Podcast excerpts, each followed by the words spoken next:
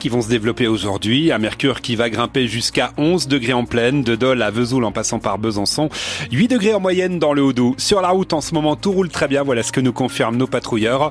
On va pouvoir passer au reste de l'info avec vous ce matin, Christophe May. Bonjour Christophe.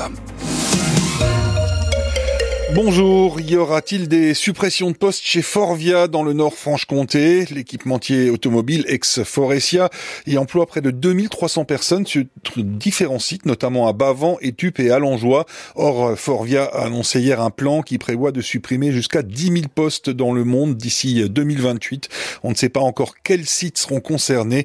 La CGT dénonce ce plan de suppression après l'annonce d'un retour aux bénéfices pour le groupe français. Jonathan Daval porte plainte en diffamation après les propos de la mère et de la sœur d'Alexia dans une série diffusée sur Canal+. Elles accusent le meurtrier de leur fille d'avoir aussi empoisonné Alexia pour provoquer une fausse couche et la faire passer pour folle. Cette thèse avait pourtant été écartée lors du procès devant la cour d'assises de Haute-Saône selon l'avocat de Jonathan Daval. Un incendie cette nuit dans un hangar agricole à la Rixouze dans le Haut-Jura. Le feu a pris vers une heure du matin dans ce bâtiment de 250 mètres carrés contenant du fourrage. Les vaches et moutons qui se trouvaient dans un bâtiment attenant ont pu être évacués à temps.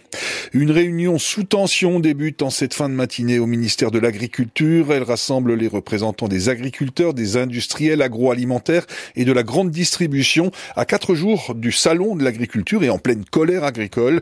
Objectif garantir la bonne application des lois EGalim censées éviter que les agriculteurs vendent à des prix inférieurs à leur coût de production et cela alors que les actions des agriculteurs reprennent un peu partout en France. Les Européennes de Belfort dévoilent leur programmation complète pour l'édition 2024. The Prodigy, SCH, Yamé par exemple viennent s'ajouter aux artistes qui avaient déjà été annoncés comme David Guetta, Lenny Kravitz ou Sum 41.